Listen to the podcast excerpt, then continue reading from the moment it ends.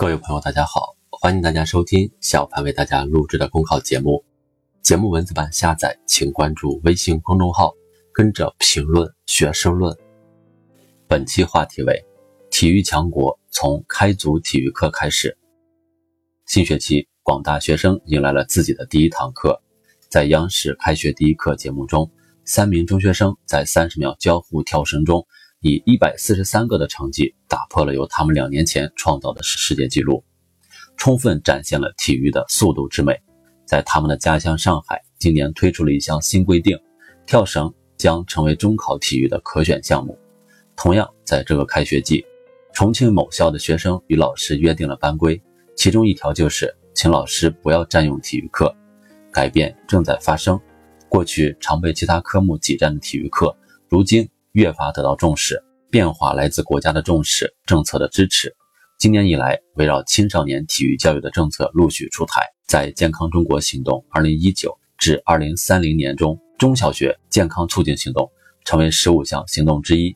在关于深化教育教学改革、全面提高义务教育质量的意见中，规定了让每位学生掌握一至两项的运动技能。而在国务院办公厅近日印发的《体育强国建设纲要》中，更是把青少年体育服务体系更加健全、身体素养显著提升、健康状况明显改善写入战略目标。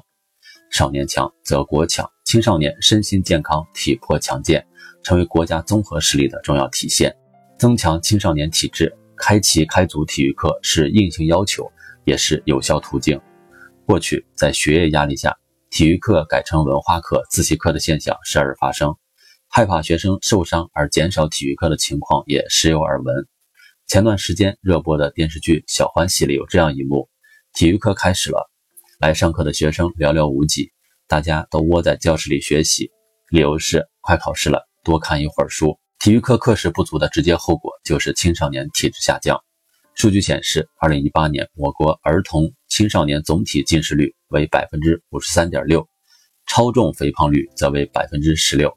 小眼睛、小胖墩数量庞大，想要改变这一现象，一个重要的办法就是开足、开启体育课，让体育运动陪伴青少年成长。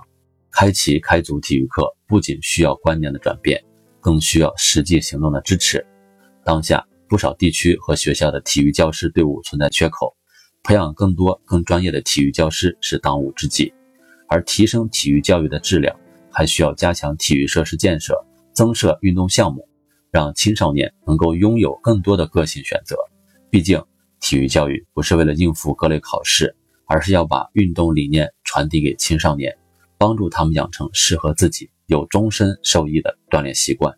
养成运动习惯，仅靠在学校里上体育课是不够的，还要保障课外时间的运动量。如今，不少学校给学生布置体育家庭作业，放假也要运动打卡，这就需要家长的配合和督促。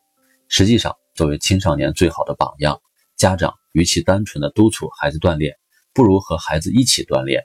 比如写完作业后一起跑步，周末打场羽毛球，把体育变成家庭生活的一部分，把锻炼变成代际沟通的一项手段，把运动变成一种生活方式。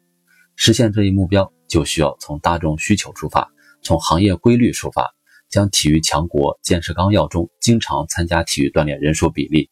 人均体育场地面积等等这些具体的目标落实到人们的生活细节之中。习近平总书记强调，体育承载着国家强盛、民族振兴的梦想。体育强则中国强，国运兴则体育兴。全家人一起努力，全社会一起参与，积极融入全民健身、体育强国的愿景，就能汇入国家富强、社会进步和每个人的幸福之中。本节目所选文章均来自人民网、求是网、学习强国。申论复习，请关注微信公众号“跟着评论学申论”。